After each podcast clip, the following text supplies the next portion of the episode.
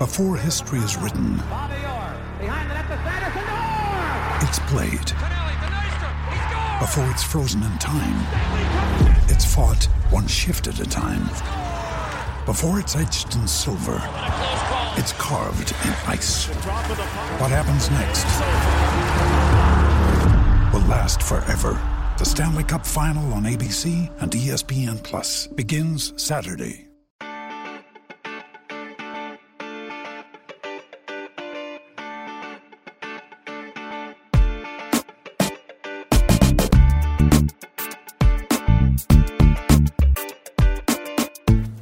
Desde el bar, edición empate de México contra Polonia y más partidos del Mundial.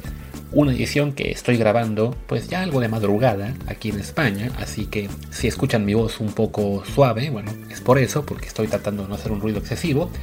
Y es también un episodio en el cual al momento en el que estoy grabando no estoy seguro de si mi buen amigo, socio, compadre, Martín del Palacio me va a enviar o no un audio con su parte del programa. Así que este programa puede acabar siendo muy corto o muy largo. Eso lo sabremos. Bueno, ustedes ya lo saben porque ya vieron en, en Spotify, Apple Podcast y demás aplicaciones de podcast qué tan largo es.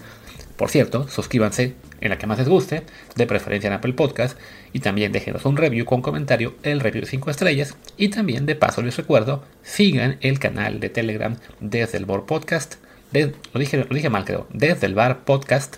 Ahí estamos en Telegram y créanme, les conviene mucho en esta Copa del Mundo seguir este canal para que practiquen con nosotros y muchas cosas más. Y bueno, hechos los comerciales, y yo sigo sin saber si Martín podrá o no enviarme audio porque he de reconocer, el, el, muchacho es una persona muy ocupada, anda en chambas de la NFL y de automovilismo y columnas y 20.000 cosas más, pues sí me comentó que hoy sí estaba la verdad algo madreadón y que tenía que irse al aeropuerto, así que no sé si va a lograr desde el avión incluso mandarme un audio con su comentario del juego de México y Polonia.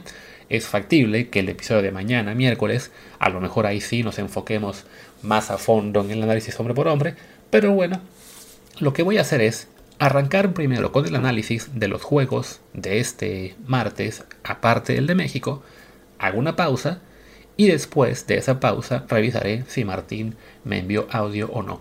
Por lo pronto, empecemos entonces con lo que fue la gran sorpresa pues de lo que va el mundial y es factible que sea el resultado más sorpresivo que habremos en toda la copa, pues la derrota de Argentina contra Arabia Saudí, una cosa de locos que creo que muy pocos esperaban algo así, o más bien, voy a corregir, nadie, nadie, absolutamente nadie, puede decir yo predije que Arabia Saudí le iba a ganar 2 a 1 a Argentina remontando el marcador. Eso. Otra cosa es que ya vi que hubo algunos que sí tuvieron, digamos, más fe en el cuadro árabe, que se dijera que era un equipo bueno, que tenía un técnico, este Renault, que tiene ya una trayectoria muy importante, que ha sido campeón en África, que trabaja muy bien, que había evidentemente hecho una buena labor con su equipo, sobre todo en tareas defensivas y que esta Argentina, cosa que nosotros sí dijimos aquí en el Bar, no es tan fuerte como señalaba, digamos, su, este, su récord, este invicto de 36 partidos. Dicho todo esto, si vemos el puro primer tiempo, Argentina sí estaba dominando a placer. O sea, hay un, un tuitero, bueno, un periodista eh, aquí español, Manu, que era? Manu Heredia, si no me equivoco, que comentó cuando cayó el, lo que parecía el segundo gol de Lautaro Martínez, que, este que ese partido ya tenía pinta de eh, otro Inglaterra de Irán, ¿no? O sea, que ya iba a ser goleada, porque iba a ser el segundo gol de Argentina, casi al 30, y pues ya con eso Arabia se iba a desfondar. ¿Qué ocurre? Que bueno, llega el VAR, anula el gol, y entonces Irán, que perdón, Irán no, Arabia Saudí se encuentra al arranque del primer tiempo con dos goles en 8 minutos. Y digo un poco se encuentra porque no seamos tampoco este pues muy, ¿cómo decirlo? Eh, demasiado efusivos con lo que pasó con Arabia. Fueron dos golazos, sí, y fueron también los únicos remates a puerta que estuvo en todo el partido. De hecho, en el primer tiempo no había hecho ni uno, había sido un dominio total de Argentina, que merecía irse al descanso quizá ganando por más. Llega este arranque de segundo tiempo, atacan un poco más los árabes, quizá Argentina, demasiado confiada porque habían dominado con facilidad el primer tiempo, pues se descuida, aprovechan los árabes para hacer esos dos goles muy buenos por parte de Al-Sheri y Al-Zawari, Tausari, perdón, y, y bueno, ahí sí ya le complican muchísimo la vida a una Argentina que pues no encuentra la forma de romper el cerrojo árabe. Es una victoria evidentemente muy meritoria para el conjunto asiático. Eh, complica bastante el grupo para todos, pero sí creo que hay que ser mesurados en cuanto a si hubo merecimientos o por lo menos si se podía esperar o no. O sea, las estadísticas, todo lo que es el, el desarrollo del partido nos dicen que Argentina, si este partido se juega otras 100 veces, gana 95. Sobre todo con un, con un marcador ya de ventaja en el primer tiempo. O sea, lo que ocurrió en el segundo, y recordemos, fue en un lapso de pocos minutos, pues no quiero llamarle un accidente del fútbol, pero sí es eso, ¿no? o sea, son situaciones puntuales que ocurren y que qué bonito que pasen en esta Copa del Mundo y no en un amistoso irrelevante, porque a fin de cuentas es la clase de historias que enriquecen un torneo como este, pero sí eh, hay que ser, pues eso, ¿no? Mesurados, operar con cautela y no decir, ah, miren, ahí está, Arabia va a ser el nuevo, eh, la nueva potencia, son el nuevo Camerún, o no, es un equipo que tuvo cierta fortuna en este encuentro en cuanto a la contundencia que mostró. De hecho, había yo encontrado el, el dato de los expected goals de este encuentro y creo que era Argentina 2.23, Arabia 0.13, algo así, una cosa realmente descomunal. Y bueno, de todos modos, eh, pues Argentina no aprovechó, Arabia sí, y ya que tenía Arabia la ventaja de, en el marcador, sí fue 2.23 a 0.14 el tema de expected goals. Entonces, bueno, eso nos describe lo que fue el encuentro, pero sí, una vez que Arabia tenía la ventaja y Argentina la presión enorme por, por al menos igualar, la verdad es que ya no fueron muy, muy efectivos al ataque. El portero ¿cómo se llama el portero árabe? Es este Abdulhamid. las, las, pronunciaciones como siempre se me complican, pues estuvo, estuvo bien, no fue tampoco, digamos que tuvieron un encuentro de salvadas espectaculares, eh, que, lo, que, lo, hagan una leyenda del fútbol árabe, creo que nunca habrá otro como el buen Aguairán, pero bueno, de todos modos sí, este, sí se reconoce que ese cerrojo defensivo que mostraron ante Argentina, pues es algo de lo que definitivamente Polonia y México se tendrán que preocupar en las siguientes jornadas, porque pues evidentemente no es nada fácil el meterles un gol, ¿no? O sea, Argentina lo hizo muy temprano, un penalti de Messi, pero después de eso ya no, ya no hubo más, más allá, más, allá de lo que intervino el VAR y que les anuló goles, pero bueno, así, así es la vida, ¿no? Entonces, para Argentina, evidentemente, es un, marcador que le complica mucho la existencia, pero que todavía no la elimina. Argentina, evidentemente, contra México, pues tendrá que salir con mucho más este, eh, concentración y, a su vez sabiendo que su margen de error es mucho más pequeño. O sea, si Argentina pierde ante México, está eliminada ya, pase lo que pase. Entonces también esa precaución que puede tener puede operar un poco a favor del equipo mexicano, ¿no? Y por otro lado, el que Arabia haya ganado le ayuda a México en cuanto a que en el último partido de grupo, Argentina se va a jugar la vida ante Polonia. Entonces, por ese lado nos conviene. Porque en el escenario original que teníamos de, ok, Argentina le gana a todos, o sea, primero Arabia, luego México, eh, si México y Polonia empataban, temíamos que, bueno, entonces Polonia le gana a Arabia y podían llegar al último partido de la fase de, de grupos con Argentina en 6 puntos, Polonia con 4, México con 1 y que entre ellos pactaron un empate. Ahora por lo menos ese escenario ya no se va a dar. Incluso si México perdiera ante Argentina el próximo sábado, habrá chance de avanzar a la siguiente ronda siempre y cuando se le gane Arabia. Evidentemente, si México le gana a Argentina, estará ya prácticamente calificado. Si se le empata, tendrá muy buenas opciones, dependerá básicamente de ganarle a Arabia. Y si se pierde, entonces sí, lo que sería mejor es que Arabia empate con Polonia, porque entonces uno supondría que ganándoles, pues ya aseguremos por lo menos el segundo lugar, este, y asumiendo igual que Argentina y Polonia, ya sea que bueno, empate o ganen quien, quien sea, este, de todos modos México habrá estado por delante de uno de ellos. Y en caso de que Polonia gane, entonces llegarían a la última jornada de grupos, Polonia con 4, Argentina con 3, México con 1 y, Arabia con 3. Entonces igual, ganándole a, Arabia, podríamos de todos modos calificar siempre y cuando no empaten Argentina y Polonia y se vaya todo esto a diferencia de goles. Entonces, bueno, la cosa es empatando, por lo menos la hacemos y si perdemos nos conviene que sea un empatito en el Arabia contra Argentina. Pero bueno, creo que ya me distraje muchísimo hablando de este juego, así que vámonos al segundo de la jornada, que fue además creo pues el más este, pues el más flojito, ¿no? El Dinamarca contra bueno, más flojito porque somos mexicanos y nos le pusimos más atención al, al encuentro. Hay que reconocer que por lo menos en llegadas sí, sí estuvo un poquito más disputado y hubo más ataques de, de, los, de ambos cuadros comparado por ejemplo lo que pudo hacer este Polonia, ¿no? Pero un 0-0 en el cual Dinamarca nos decepciona. Esperábamos más de este equipo. Yo les decía en la previa ayer que, que no pues no podíamos descartar a Túnez, pero reconocía que era más factible que el equipo danés lo superara, pero nunca pudo reflejar esa superioridad en cuanto a pues talento y en cuanto al nivel de juego que había mostrado en la Euro y en la Nations League. Eso no se reflejó realmente en este encuentro. Y Túnez con un partido creo que yo muy, serio, con muchas, este, pues no, con un, con un eh, ¿cómo decirlo? Pues un, buen parado, sin, sin, sin, dejar muchos espacios, sin cometer errores graves. Hubo una situación en la cual eh, llamaron al árbitro al bar para ver si les marcaban un penal y por suerte para ellos el árbitro decidió que no, que la mano que, cometió un tunecino había sido precedida de un rebote.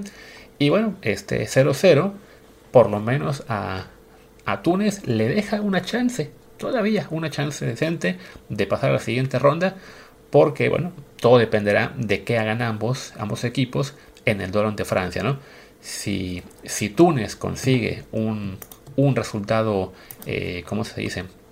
Bueno entre los franceses, por lo menos no recibir una goleada, pues eso les dará una buena posibilidad. Además, recordemos, en, la, en el siguiente partido, primero Túnez va contra Australia y Dinamarca contra Francia. Así que bueno, este escenario es un poco parecido al que yo preveía del México-Polonia. O sea, han empatado, ok. Entonces, el que se enfrenta al final al grande del grupo es el que lleva ventaja, ¿no? O sea, si Túnez le gana a Australia, que debería hacerlo, y, Dinamarca pierde con Francia, pues llegan a la última jornada del grupo con Francia líder con 6, Túnez con 4, Dinamarca con un punto. Entonces, bueno, Francia podría aflojar un poco ante Túnez. Y aunque le gane, pues a lo mejor ganarle por menos de lo que le va a ganar a Dinamarca si le gana, que ya, ya deberíamos aprender a hacer menos pronósticos y menos, eh, lo, menos así como que aventurarnos a, dar marcadores, sobre todo viendo lo que pasó el día de hoy, ¿no? Pero bueno, de, ese juego creo que no hay mucho más que comentar, así que me salto al tercer juego del, del, bueno, al segundo juego del grupo, al cuarto de hoy, que fue la victoria de Francia-Australia, pues que arrancó realmente como una pesadilla para el cuadro francés, con lo que fue este gol tempranero de, de, de Craig Goodwin al minuto 9, una jugada en la que ahora además Lucas Hernández se lastima el ligamento cruzado, ya se confirmó que fue rotura, se queda fuera por el resto del mundial. Entonces, pues sí, fueron unos minutos de preocupación real porque, bueno, era otra lesión importante para Francia, otro jugador que quedaba fuera ya por todo el torneo, ¿no? Un gol tempranero, teníamos el fantasma de lo que había pasado con, con Argentina horas antes, ¿no? Lo que hablamos también de que los campeones del mundo de este siglo todos han fracasado en el siguiente mundial. Bueno, esta Francia es mucha Francia y pues como ustedes habrán visto seguramente, le dio una repasada al cuadro australiano, simplemente porque sí, el, la cantidad de talento acumulado que hay en ese cuadro francés, incluso entre las lesiones, es una cosa brutal, ¿no? Todos los goles de Rabiot, de Giroud, de Mbappé, de nuevo de Giroud, le dieron la vuelta al marcador, se llevan la goleada de 4-1. Hay que destacar también, incluso si no aparecen las estadísticas, Antoine Griezmann, que tuvo una labor realmente muy destacada en este rol como de interior, media punta, eh, no, tan, no tan adelantado como suele jugar en equipos como, el, como juega con el Barça o como juega con el Atlético Madrid, ahora un rol más atrasado.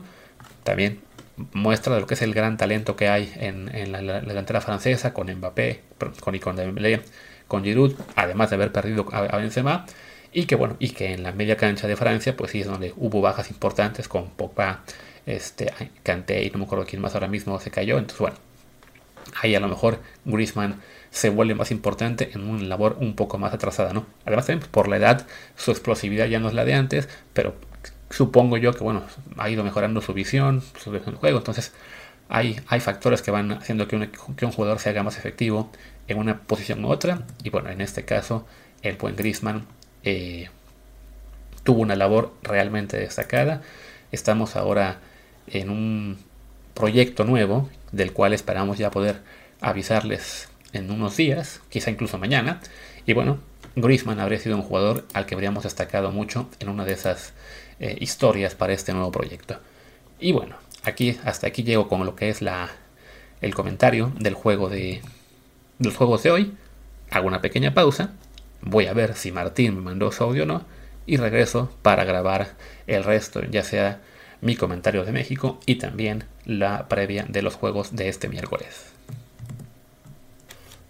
Pues el desgraciado no ha aparecido, así que sospecho que este episodio es a una sola voz, pero bueno, aún nos queda una esperanza. Voy a grabar este comentario del juego de México, haré otra pausa, a ver si ya se anima y entonces después grabo la previa del resto. En fin, México 0, Polonia 0, un partido que fue básicamente como pues todos esperábamos, ¿no? México llevando la iniciativa, teniendo mucho más posesión, con una Polonia replegada, como ha hecho pues ya toda la vida. Es, es un equipo que básicamente juega a, defenderse bien, a tomarte en un contragolpe y que Lewandowski resuelva. Y pues casi le funciona, porque a fin de cuentas en una mala salida habían conseguido un penalti por culpa del VAR, en el cual pues parecía que se iban a llevar ese gol que seguramente habría hecho ya muy muy complicada la remontada, pero aparece San Memo Ochoa y le para el penal a Lewandowski. Un Lewandowski que además hay que mencionar estuvo realmente maniatado todo el partido. No, a diferencia de lo que le hizo a Pumas, que realmente nos hizo popó en ese juego del trofeo Jan Gamper, con México no tuvo nada más que esa, ese penal que provocó, bueno, que consigue y que luego falla. Y fuera de ahí, nada de peligro, ¿no? Hay que reconocer en ese punto, por ejemplo, el buen, plan que tuvo Martino de tener siempre dos marcadores cerca de él, uno por delante, uno por detrás, y no le dejaban recibir balones, no le dejaban estar cómodo, y bueno, eso ayuda definitivamente a que esa peligrosidad del equipo polaco eh, que ha mostrado ante otros rivales, pues bueno, en este caso no se manifestó. Tampoco tuvo México, hay que decirlo, grandes oportunidades de gol. Eh, es muy complicado romper el muro eh, polaco. Y pues a fin de cuentas, el Tata, conservador como siempre, fiel a su, a su pues a sus ideas y a su manera de ver el fútbol y también pues a lo que tiene de plantilla, que hay que reconocer que sin un Tecadito Corona, sin la mejor versión de Raúl Jiménez, sin los que ya saben que no vienen, pues bueno, desafortunadamente esto es lo que hay y pues México intentó, intentó, tocó el balón, pero no hubo un pues una una tarde en la cual dijéramos, ah, merecíamos ganar porque se nos fueron cuatro de gol. No, la verdad es que no hubo muchísimas oportunidades en las cuales dijéramos, ahí esta era, ¿no? Fue mucha presión, muchísimos centros, sobre todo en el primer tiempo. Y pues eso me lleva al primer punto, que es lo que les dijimos ayer sobre Henry Martín y lo que le hemos, les venimos diciendo por días, semanas y que y también en Twitter y que no es mala onda con él. Simplemente sabíamos exactamente lo que iba a pasar, que es apenas la iba a tocar, apenas iba a tener este, oportunidades de, atacar, apenas iba a poder este, hacerse presente en el juego, y eso es precisamente lo que ocurrió. No hubo realmente una peligrosidad de Henry en ningún momento. Yo tenía por ahí los datos que nos pasó la gente de, expected goals con, sus números, a ver si los, si los encuentro rápido por aquí. Pero sí, eran, tuvo creo que algo así como 22 participaciones en el partido, en, en 70 minutos, no, no tuvo más que... Eso, sí, o sea, eran, eran como una participación cada 3 minutos, tuvo una falla de una clara, que supongo fue este tiro, un servicio que lanzó Edson y que él cabeció, pero no logró cambiarle mucho la dirección, no este no colaboró para que el resto de jugadores tuvieran ahí una gran, este, ¿cómo se dice? Eh, pues que pudieran ser otros los que lo hicieron. Aquí ya, encontré lo de, lo de Henry Martín, que fueron 71 minutos, 22 toques efectivamente, un disparo al arco, una oportunidad clara fallada, dos de 7 duelos ganados, y me sorprende que haya ganado dos, y 7 balones perdidos. Y acabó siendo reemplazado al 70 y poco por Raúl, que es, si ustedes escucharon el episodio de ayer, exactamente lo que les dijimos que iba a pasar. Quizá debió ser un poco antes, y quizá yo esperaba que fuera Funes Mori. Me suena a que para Martino en ese punto era más importante darle más minutos a Raúl para que siga ganando rodaje que el hecho de poner a un Funes Mori que seguramente también iba a sufrir bastante. Que además, quien jugara hoy, hay que, hay que ser muy honestos, iba a sufrir. No era un partido fácil para el 9, pero bueno, dentro de eso, Henry Martin realmente fue el que más sufrió por, porque el tema físico le, le, le, complica, es el que tenía más desventaja y desafortunadamente pues nunca se pudo hacer presente. Yo pedí a la gente de Spectral Goals MX que me mandara los números de Raúl y Raúl en solo 19 minutos tuvo 11 toques, o sea, es un toque cada dos minutos, añadiendo la compensación, perdió 3 balones, completó 6-8 pases, no tuvo disparos, no tuvo duelos individuales. Fue una labor muy, muy discreta. Y aquí hay gente que me dice, bueno, pero es que ves, tampoco resolvió el partido. Y lo que mucha gente no entiende es que jugadores como Raúl, como Héctor Herrera, como Jesús Gallardo, que son tan criticados, no es que te vayan a resolver todos los partidos, por supuesto que no. Un Raúl disminuido como el que tenemos ahora no va a ser una, una maravilla en todos los juegos. Pero con ellos tienes por lo menos la esperanza, la, la idea de que algo pueden hacer. Así como Héctor Herrera tuvo esa asistencia buena ante Suecia, a lo mejor Raúl, si no hoy ante Argentina o ante Arabia, hay esa expectativa de que sí, en cualquier momento, con que le salga una, va a haber un resultado positivo. Con Henry Martín, me temo, no había esa expectativa no jamás. No esperábamos que lograra nada. Y no pasó desafortunadamente, ¿no? Creo yo que ante Argentina es muy factible que veamos ya a Henry irse a la banca, no para que entre Raúl, sino para que sea Funes Mori el titular, y a su vez, cuando salga en el segundo tiempo, como es muy probable que pase, ahí otra vez sea Raúl quien sea el titular. O sea, yo a Raúl evidentemente no lo veo para entrar desde el primer minuto, pero sí me suena, después de haberlo visto hoy entrar de cambio, que el plan del tarde puede ser eso, ¿no? Irle dando más, más minutos y quizá contra Arabia o si se logra llegar al cuarto partido, ahí lo veamos ya de inicio, ¿no? Pero bueno, creo que en la delantera el, eh, me parece ya necesario que sea Funes Mori quien arranque contra Argentina, porque simplemente Raúl no pudo hacerlo bien, no, no, no tuvo como esperábamos, no tuvo las, las, armas, las herramientas para lucir pues en un contexto muy diferente a lo que es jugar en, como se dice, en Liga MX, ¿no? Aquí más, bueno, evidentemente destacamos a Paco Memo por lo que fue su penal detenido, le dieron también el premio al hombre del partido, ya es el tercero que consigue Copas del Mundo, también este, pues, se llevó todas las palmas a nivel internacional, eh, hay muchísimas cuentas en Twitter y medios de comunicación destacando que, bueno, es un portero que cada cuatro años se aparece y se convierte en uno de los mejores del mundo. Y, y, para, y es una pena que aquí en México seamos tan negativos, tan tóxicos, tan este, divididos porque si es del América, es Televisa, entonces así, porque Memo Ochoa en este punto ya está en un plano diferente en, la historia del fútbol mexicano. O sea, evidentemente creo yo que, y miren que me costó mucho tiempo y mucho trabajo este, decidirme, pero creo que sí, Ochoa ya superó a Jorge Campos como el mejor portero mexicano de la historia. Y además, Ochoa ya está en la historia de Copa del Mundo. Ya no es únicamente que nosotros lo, veamos y pensemos, ah, Paco Memo, vas a dar un, gol, ¿no? ya a nivel mundial lo reconocen, saben que el nivel que muestra en la Copa del Mundo es algo diferente, por supuesto, ya después se va, a, sus clubes y no es tan consistente, no tuvo una carrera o no ha tenido una carrera tan brillante, pero a nivel Copas del Mundo, lo de Ochoa, insisto, ya es de leyenda, entendiéndose no leyenda, jugador clave de clase mundial, pero sí de alguien que deja su nombre marcado en la Copa del Mundo, no solamente en su país. Así como mencioné hace un poquito que nos acordamos mucho de, de, el portero árabe del 94, Pues lo de Ochoa es algo así. Ya no solamente eh, a nivel México, sino en futuros Copas del Mundo, cuando se hable de la selección mexicana, se va a hablar de Memo Ochoa. Y cuando haya montajes de video de, de atajadas de porteros, van a estar algunas de Ochoa. Ya es algo que, bueno, que en lo personal para él, sin duda es algo pues muy, muy bueno que lo haya conseguido y tenemos que bueno, destacarlo también y dejar de estar esperando a que la cague, cuando con contrario deberíamos estar contentos de que paró un penal, además tanto que le criticaron hace unas semanas en Liga MX porque no paraba ninguno, pues bueno, se lo guardó para el mejor momento, que es en selección, como ya antes también lo hizo una Copa Oro ante Costa Rica y no me acuerdo contra quién más. Pusieron el dato la gente de Eatis Kicks y creo que ha parado 4 de 13 con selección, que son la verdad muy buenos. ¿A quién más podemos sacar de la selección mexicana? Bueno, a Luis Chávez, que tuvo también un buen, un buen partido en medio campo. El Chucky Lozano también, pues siendo evidentemente el mejor hombre de la delantera. Y aunque no les guste, Jesús Gallardo.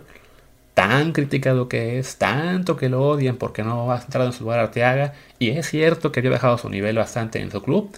Pero en Copa del Mundo, el partido que dio hoy ante Polonia fue tan bueno como los que dio el año, hace cuatro años ante Brasil o ante Croacia, Camerún.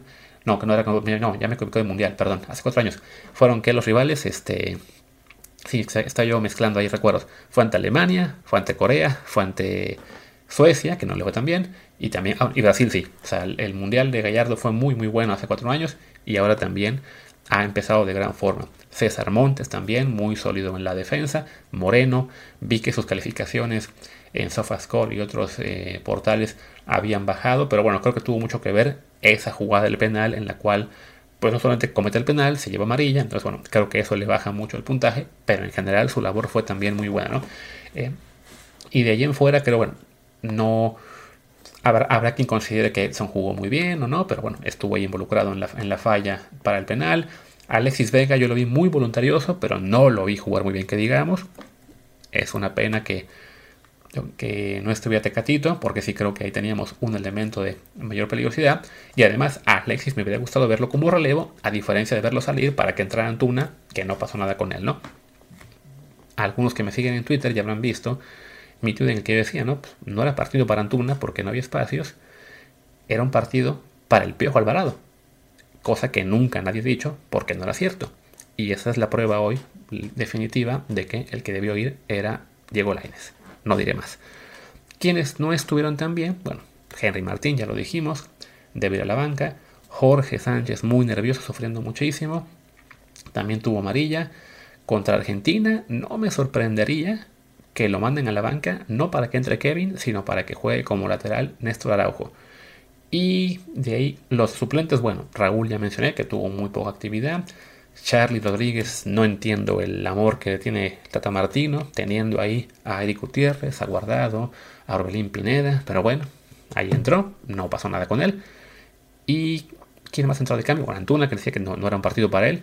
Y Héctor Herrera, que creo yo que hizo un partido bastante bueno, sobre todo en el primer tiempo, ninguna maravilla, le puedo quitar el bastante, vamos a decir que en bueno a secas, y que parte del problema con él es que mucha gente pues ya se casó con la versión de que es que es malísimo, es que es muy lento. Sí, es muy lento, ni modo.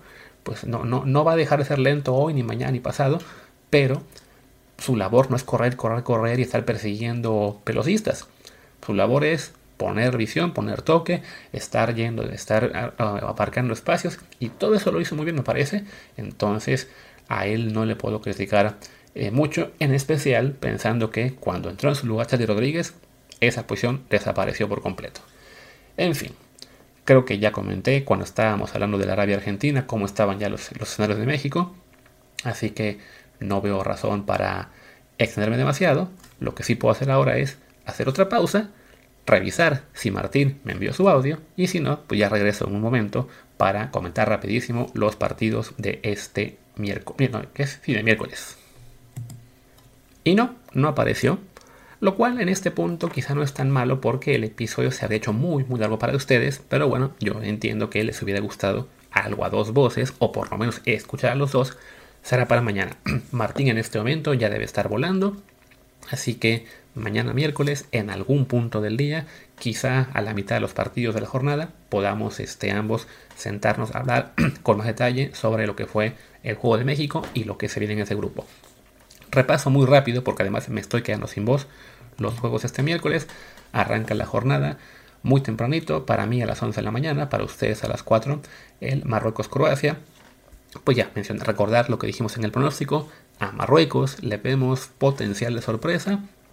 Es un equipo de muy buena calidad, que hizo una buena Copa Africana, y Croacia es un equipo también, evidentemente, poderoso, a fin de cuentas es el subcampeón vigente de la Copa del Mundo, pero ya algo avejentado y que además recordemos tiene esta costumbre gitana, no sé por qué digo gitana, pero bueno, es un equipo irregular que en Copas del Mundo o llega muy lejos o fracasa en fase de grupos.